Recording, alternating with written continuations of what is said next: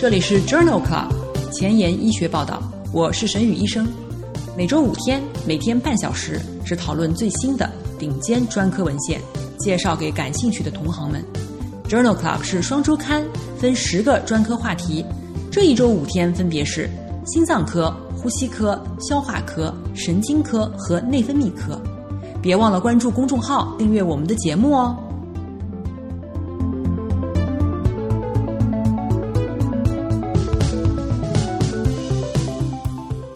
今日头条：一，FDA 批准首个小分子干扰 RNA 药物治疗高胆固醇血症。二，欧洲心脏杂志：睡前服用降压药更好吗？三，Rheumatology。他汀治疗可以减少炎性关节病相关的心脏损伤吗？四，Circulation，聚集蛋白治疗改善心梗后的心脏修复。五，Science 子刊，微探针基因疗法治疗缺血性心肌病。这里是 Journal Club 前沿医学报道，心脏血管星期一，Cardiology Monday，我是主播沈宇医生，精彩即将开始。不要走开哦！今天的新药研发，我们来聊一聊英利西兰。英利西兰是一种小分子干扰 RNA 药物，可以促进 PCSK9 的 mRNA 降解，从而沉默 PCSK9 的基因表达，降低 PCSK9 水平，减少 LDL 受体降解，增强肝细胞对于 LDL 的清除能力。以达到降低 LDL 胆固醇的目的。二零二零年十二月份，二零二零年十二月份，欧洲已经批准了英利西兰治疗原发性高胆固醇血症，这是此类药物当中第一个被批准的 （first in class）。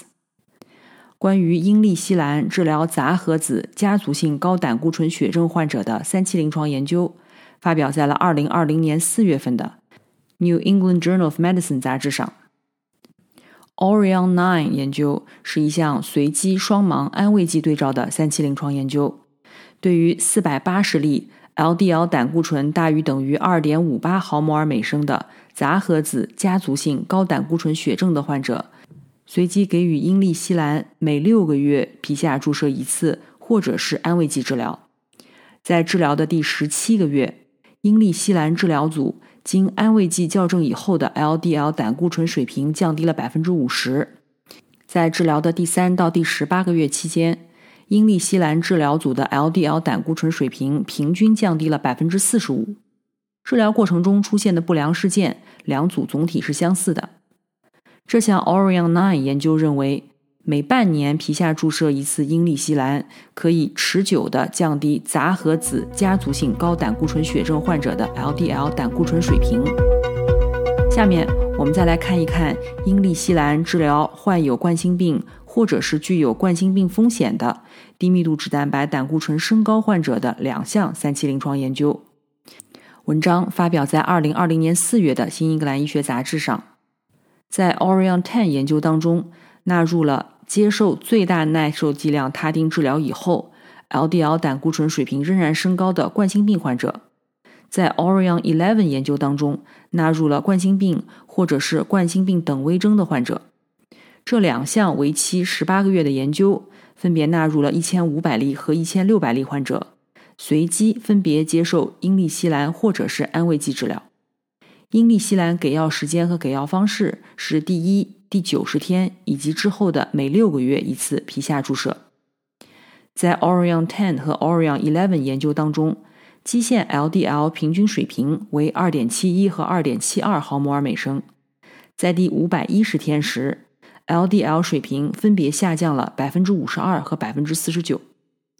这两项三期临床研究认为，对于具有冠心病或者是具有冠心病风险的 LDL 胆固醇升高的患者而言，每六个月一次皮下注射英利西兰，可以使 LDL 水平降低约百分之五十。今天的临床实践，我们来聊一聊高血压的治疗。高血压的非药物治疗包括限盐饮食、减重、DASH 饮食模式、运动和限酒。目前常用的高血压的药物治疗包括赛嗪类利尿剂、钙通道阻滞剂 （ACEI） 和 ARB。大于等于三个种类的降压药物难以控制的血压，称之为难治性高血压。在2021年1月的《European Heart Journal》杂志上，发表了一项 HiGEA 生物钟疗法。这项疗法的目的是评价睡前降压治疗是否能够更好地降低心血管疾病的风险。这是一项多中心前瞻性的研究，纳入了一万九千多例高血压患者。常规服用一种以上的降压药，平均年龄六十岁，随机进入睡前服药组、白天觉醒后服药组，中位随访六点三年，一共有一千七百例参与者经历了主要的心血管不良事件，包括心血管疾病的死亡、心肌梗死、冠脉血运重建、心力衰竭或卒中。在调整了糖尿病、性别、慢性肾脏病、吸烟。胆固醇水平和收缩压以后，睡前服用降压药的患者显著降低了睡眠期间的收缩压水平，同时心血管疾病的风险显著下降，风险比为零点五五，p 值小于等于零点零零一。其中，心血管疾病的死亡风险下降了百分之五十六，心肌梗死的风险下降了百分之三十四，冠脉血运重建的风险下降了百分之四十。心衰的风险下降了百分之四十二，卒中的风险下降了百分之四十九。因此，作者认为就寝之前服用降压药物可以改善血压的控制，使得睡眠时的血压显著下降，并且显著的减少主要心血管事件的发生。在二零二零年八月的《Current Cardiology Reports》杂志上发表了一项回顾性的综述，同样也是讨论了。高血压药物服用时间真的有关系吗？目前的高血压指南没有服用药物的时间建议。这篇文章回顾了高血压药物服用时间、降压效果和预防心血管疾病事件方面的关系。在一百三十六项已发表的短期实验当中，百分之八十一的研究认为睡前服用高血压可以使睡眠时的血压进一步下降。长期研究证明。睡前服用高血压可以显著的降低主要心血管事件风险。研究者在回顾当中并没有发现哪一项研究证明了传统清晨服药比睡前服药更好。这项回顾性综述认为，清晨服用高血压是一种传统的，但是在科学上未经论证的给药方式。就这刚才的话题。在二零二零年六月的《Expert Opinion on Pharmacotherapy》杂志上发表了一篇综述，诊室血压用于高血压的误诊率达到百分之四十五。尽管多项前瞻性的临床研究表明，在睡前而非醒来服用高血压药物可以改善二十四小时的血压控制情况，显著降低心血管疾病事件，但是目前的高血压指南没有提供治疗时间的建议。这项综述的目的是讨论心血管疾病风险与二十四小时血压模式之间的关系。睡眠时收缩压的降低是心血管疾病风险的主要治疗靶点。多个临床实验当中报告的具有高度一致性的降脂药物的药效时间在服用时间上的差异，以及通过睡前高血压治疗药物增强心血管事件预防。作者认为。有几项前瞻性的实验一致性的证明了睡眠收缩压平均值和睡眠时间相对收缩压下降水平是心血管疾病的独立危险因素。与习惯上的觉醒以后服药相比，睡前服用降压药物可以降低发生主要心血管事件的风险。总的来说，这些发现要求对于真正的高血压进行新的定义。并相应的对其进行正确的诊断和治疗。在二零二零年十月的《Circulation》杂志上发表了一篇随机对照研究，隐匿性高血压与不良心血管事件有关。尽管如此，在治疗隐匿性高血压方面还没有随机对照研究。这一项随机安慰剂对照的研究目的是研究中药方剂天麻钩藤颗粒。治疗隐匿性高血压患者的有效性和安全性。来自上海交通大学瑞金医院研究人员纳入了门诊血压小于一百四十九十毫米汞柱、日间收缩压一百三十五到一百五十毫米汞柱，或者是舒张压八十五到九十五毫米汞柱的患者共二百五十人，参与者平均年龄五十岁，一半为男性，BMI 平均值为二十四点五公斤每平方米。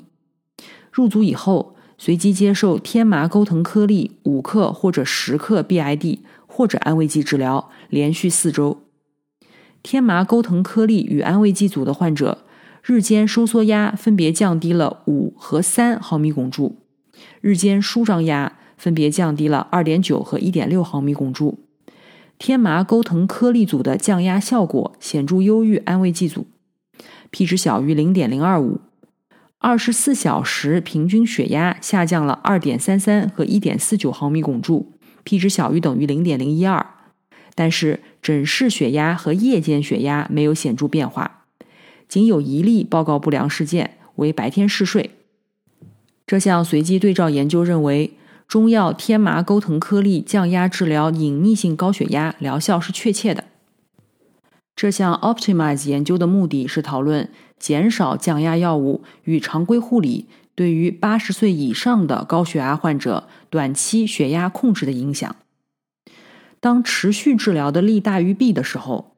建议一些多药或者是多病的老年人停止使用抗高血压药物。这项研究的目的是评价在十二周的随访当中，在不影响血压和不增加不良事件的基础上，降压药物的减药是否可行。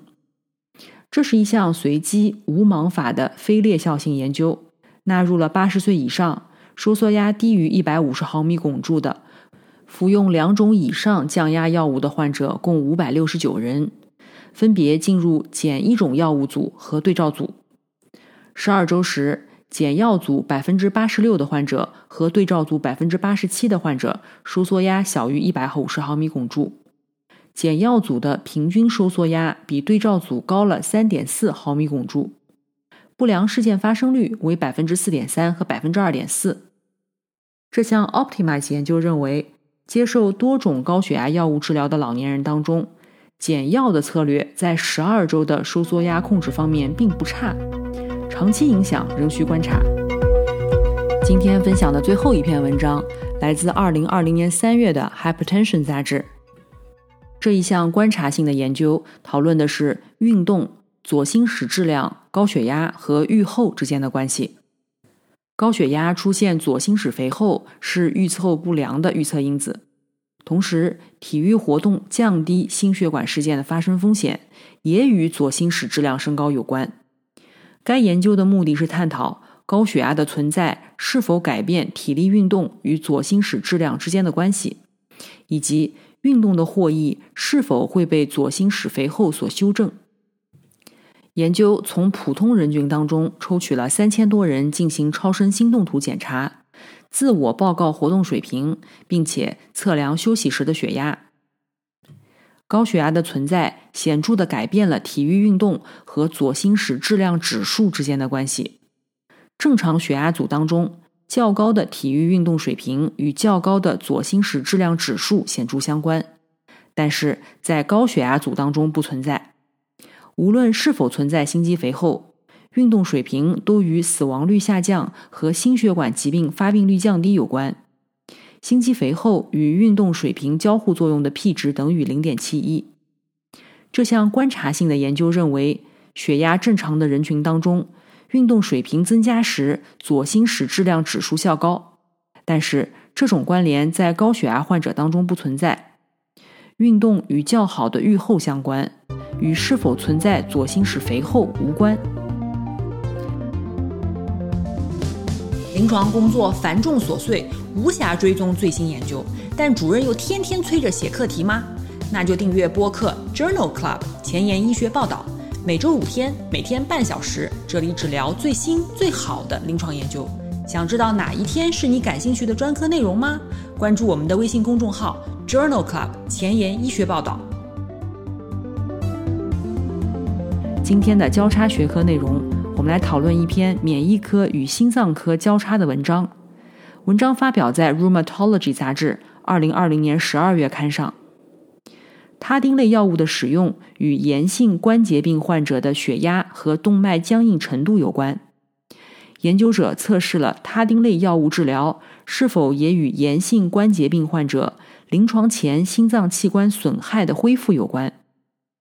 研究一共纳入了八十四例炎性关节病患者，其中有五十二例风湿性关节炎、二十例强直性脊柱炎和十二例银屑病性关节炎，平均年龄六十一岁，女性占百分之六十三，随访十八个月。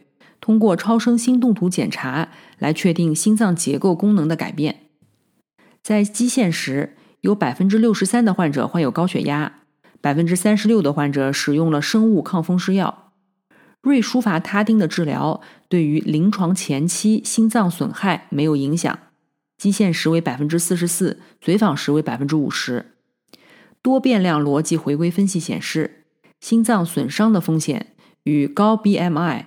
基线时存在心功能损伤呈正相关，与生物抗风湿药的使用呈负相关，风险比分别为一点三、六点四和零点三。这一项 RORA AS 研究认为，在治疗十八个月以后，瑞舒伐他汀治疗与炎性关节病患者临床前心脏损伤的减少无关。然而，生物抗风湿药的使用与临床前期心脏损伤风险降低相关。提示：生物抗风湿药可能在此类患者当中具有心脏的保护作用。今天的前沿医学，我们来分享两篇关于治疗缺血性心肌病的基础研究。第一篇文章发表在2020年8月的《Circulation》杂志上。虽然血运重建的策略可以显著地降低急性心肌梗死以后的死亡率。但是，大量的心肌梗死患者随着时间的推移会发展为慢性心力衰竭。来自德国和以色列的研究人员发现，细胞外基质蛋白聚集蛋白片段，也就是聚集蛋白 agrin，可以促进成年小鼠心肌梗死以后的心肌再生。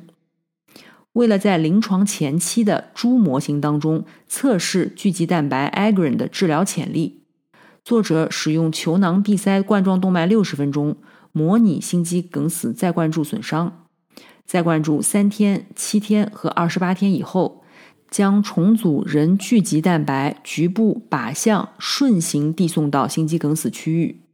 在心肌梗死二十八天以后，单剂量的人重组聚集蛋白改善了猪的心功能，改善了梗死面积、纤维化以及不良重构的参数。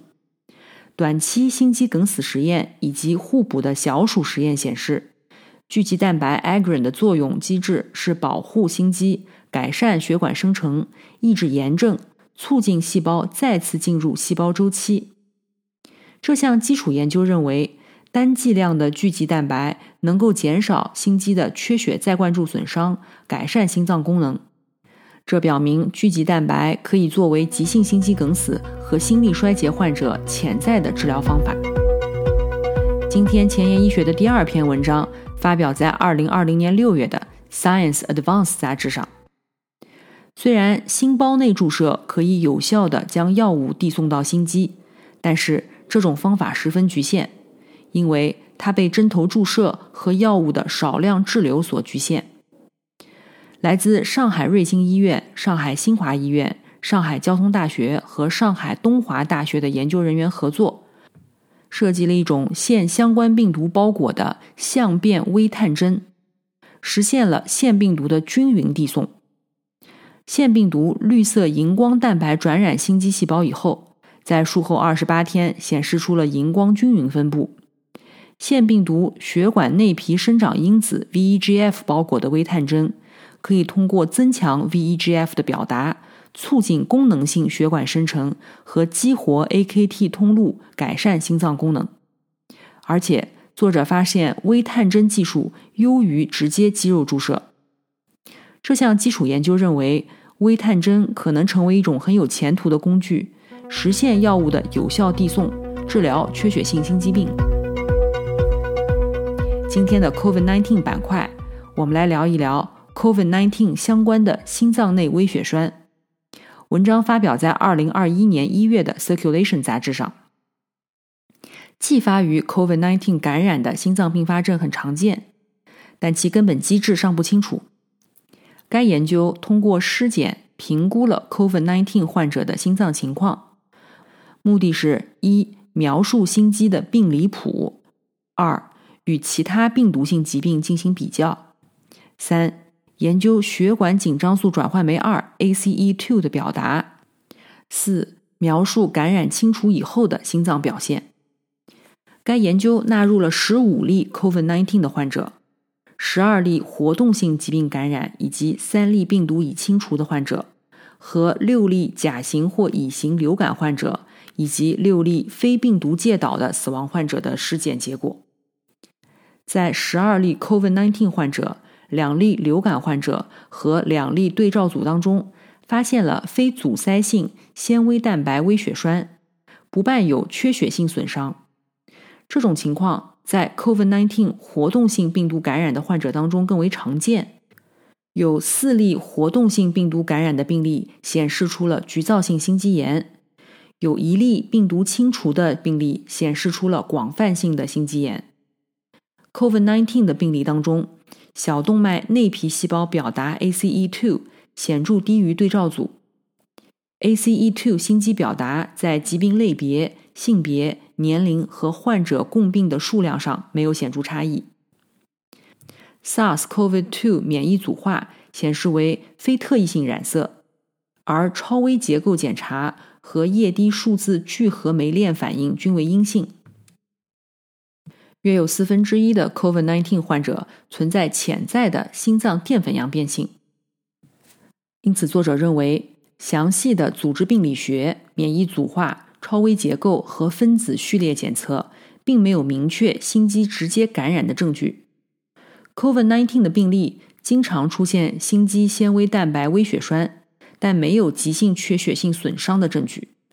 此外，约有三分之一的 COVID-19 活动期和病毒已清除的患者存在心肌炎，但通常程度有限。心肌淀粉样变可能是严重病例的一个危险因素。今天就聊到这里。如果你真心喜欢我的节目，现在就去转发分享吧，像我一样，免费的将知识分享给需要的朋友。明天是呼吸重症星期二，精彩继续，不见不散哦。